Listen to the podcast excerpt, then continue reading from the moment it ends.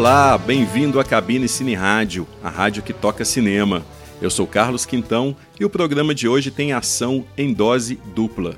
A gente vai falar de As Panteras, a nova versão para o cinema da série de TV, e também de Ford versus Ferrari, que é um filme sobre os bastidores do automobilismo e é também um dos grandes filmes do ano. Como sempre, os comentários são sem spoilers e sempre acompanhados de muita música. Antes de tudo, alguns avisos. Como sempre, a sua participação é muito importante. Siga a gente no Twitter, cabinecine, e mande seus comentários para o e-mail cabinecineradio.gmail.com. Se tiver dúvida também, crítica, alguma coisa assim, manda para a gente que a gente vai tentar responder aqui no ar. E se puder também, deixa sua crítica, sua resenha nas plataformas onde você costuma ouvir este programa. Então, vamos acelerar e dar partida nas atividades aqui na cabine.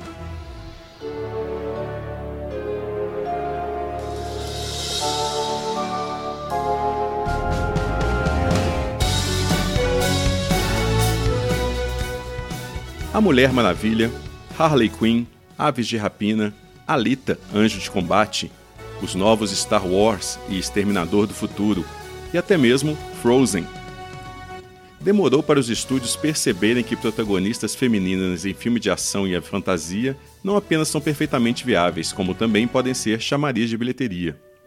A Ellen Ripley, feita pela Sigourney Weaver né, lá na, na série Alien, talvez seja a precursora das mulheres da ação nos cinemas. Mas na TV, elas já dominavam seu espaço desde os anos 70. A Mulher Biônica e a própria Mulher Maravilha mostravam nas suas séries que a mulherada não precisava ficar restrita aos truques de mágica, né, de Ginny é um gênio, de a feiticeira. Mas foram as panteras que marcaram época e marcaram também o imaginário popular, tanto feminino quanto masculino. A série foi criada por dois homens, Ben Roberts e Ivan Goff, e levada para a telinha em 76 por outros dois homens, os produtores Aaron Spelling e Leonard Goldberg e a série trazia três belas agentes de uma misteriosa organização que respondia às missões encomendadas pelo chefe Charlie, que nunca dava as caras e né, sempre conversava com as personagens por um aparelho de viva voz. E para planejar as missões existiu o braço direito do Charlie, que era o Bosley. A formação original da série trazia Farrah Fawcett, a Jacqueline Smith e a Kate Jackson como as heroínas. E várias outras atrizes participaram do grupo ao longo dos, das cinco temporadas, eu acho que durou a série. Entre elas teve também a, a Cherry Ladd, a Tanya Roberts. E todas estas atrizes gozaram da fama resultante da participação na série. Né? Algumas seguiram a carreira na TV e outras experimentaram até mesmo o cinema. E em 2000, houve a primeira tentativa de levar a série As Panteras para o cinema, com a Drew Barrymore produzindo longa e também estrelando ao lado da Cameron Diaz e a Lucy Liu. Mesmo sendo bem fraquinho, o filme fez sucesso suficiente para gerar uma continuação com o mesmo elenco e o mesmo diretor, o tal do MacD. Apesar de ter idade para me lembrar da série da TV, na época que passava na TV, eu nunca fui muito de acompanhá-la eu lembro de uma coisa ou outra, né? mas claro que a escala era bem mais modesta do que aparece no novo As Panteras. Aqui, a diretora e roteirista Elizabeth Banks, ela transformou a organização numa espécie de missão impossível, ou Men in Black, né, o MIB. E ela, ela deu à organização a escala mundial, com diversas agências operando em várias partes do mundo o que não deixa de ser uma boa ideia, pois dessa forma não fica refém de um, uma mesma locação, né, de, uma, de uma mesma ambientação e também de um mesmo elenco. Aliás, a nova formação do grupo tem a Kristen Stewart, que faz a maluquinha rebelde, que é bem condizente com a imagem pública que ela passa atualmente, e também a Naomi Scott, que foi a princesa Jasmine na versão live action de Aladdin, e que aqui faz a nerd do grupo. Já a bonitona é interpretada pela modelo britânica Ella Balinska. E a própria diretora, né, Elizabeth Banks, faz o papel de Bosley, que deixa de ser o braço direito do chefe da organização para se tornar um posto, né, se tornar uma espécie de líder de tropa. Mas as mudanças são mais cosméticas mesmo. Dos filmes do MacD, o novo As Panteras traz o humor. Mas o modelo mesmo é os, os Missão Impossível do Tom Cruise. A trama vai pulando de um país para o outro naquele esquema manjado de mostrar alguns planos gerais de locações fotogênicas antes de passar para uma locação genérica, tipo hotel, fábrica, fundição, enfim, que fica mais do que óbvio que é um estúdio. Nem dá tempo da gente sentir a cor do lugar antes de pular para a próxima escala, né?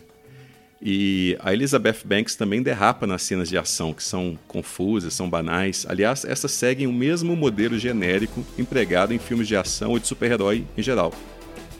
E parecem todas terem saído do manual padrão dos diretores de segunda unidade. E é uma pena porque a diretora ela consegue extrair química genuína do seu grupo e tem algumas sacadas muito bem boladas, além de brincar o tempo todo com as convenções masculinas do gênero. Aqui, as panteras são as agentes perfeitas, exatamente por explorarem o preconceito contra o sexo feminino a seu favor. Como uma delas diz no filme, as pessoas sempre demoram um pouco mais a perceber algum tipo de ameaça vindo de, de alguém do sexo feminino, né?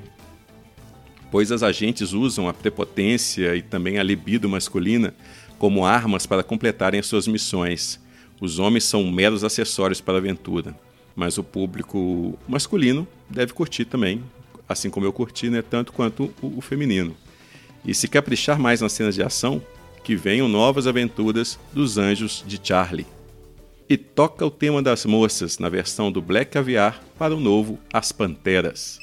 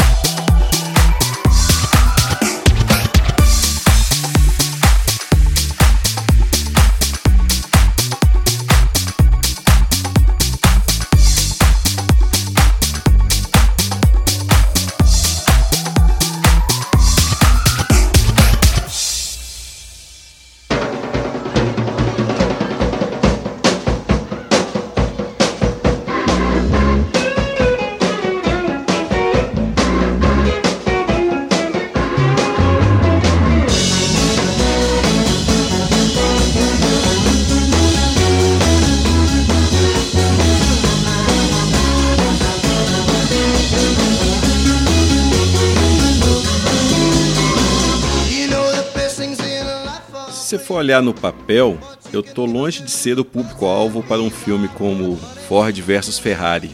Eu não entendo nada de carro ou de mecânica, Eu não acompanho provas de automobilismo. Eu, aliás, nem quando o Senna era vivo eu acompanhava.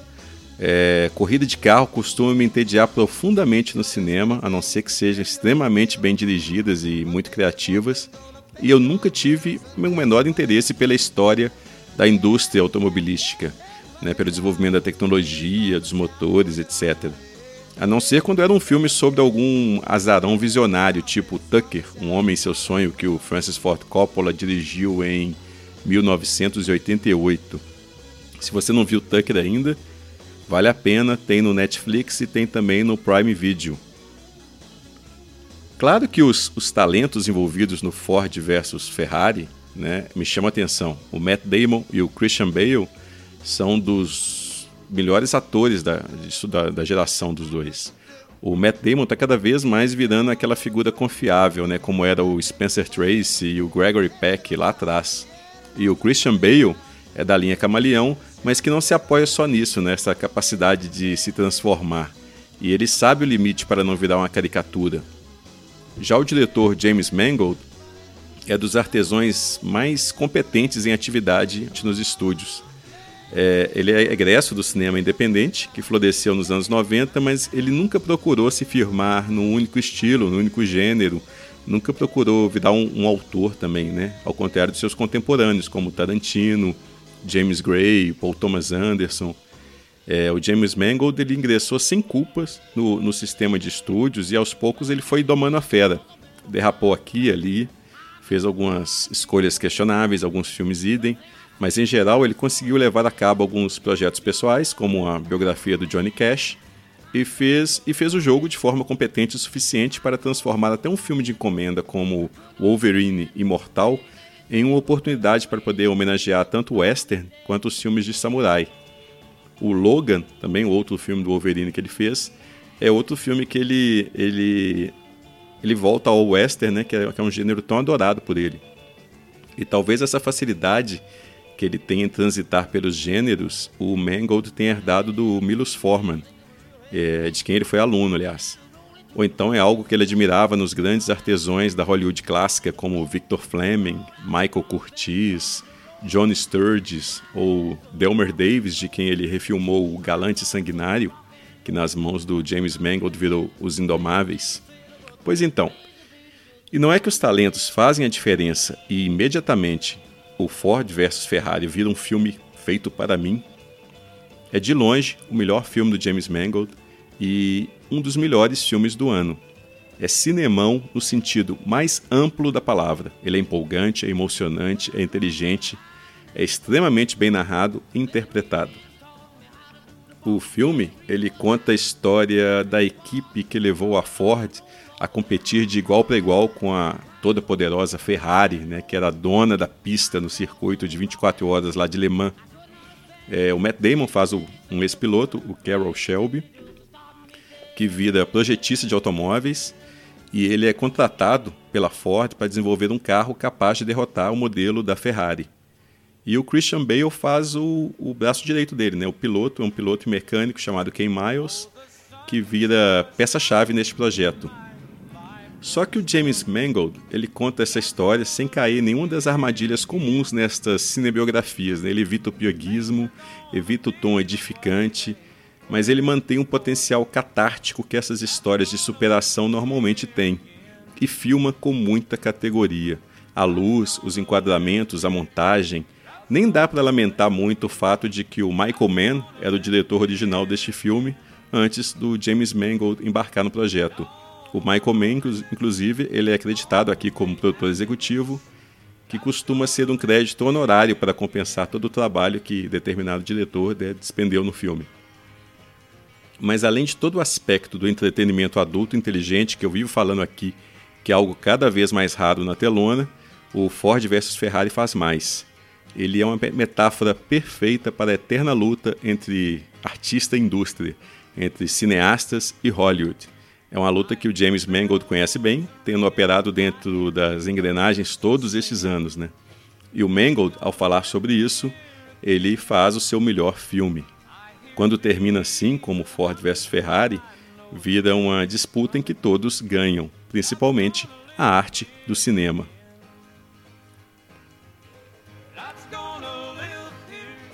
E a gente vai encerrando as atividades por aqui na cabine ao som de Nina Simone, que é a melhor forma e a maneira mais elegante de se despedir, né? I Put a Spell on You, que acompanha um dos bons momentos de Ford versus Ferrari. Até!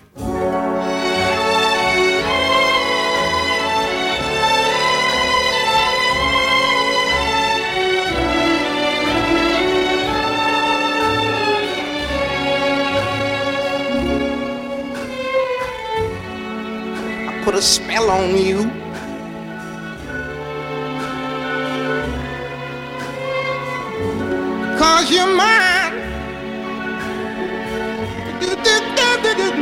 Do.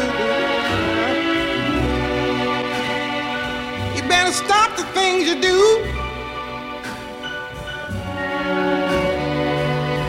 I ain't lying. No, I ain't lying. You know I can't stand it. You're running around. Know better, Daddy. I can't stand it cause you put me down. Yeah, yeah. I put a spell on you.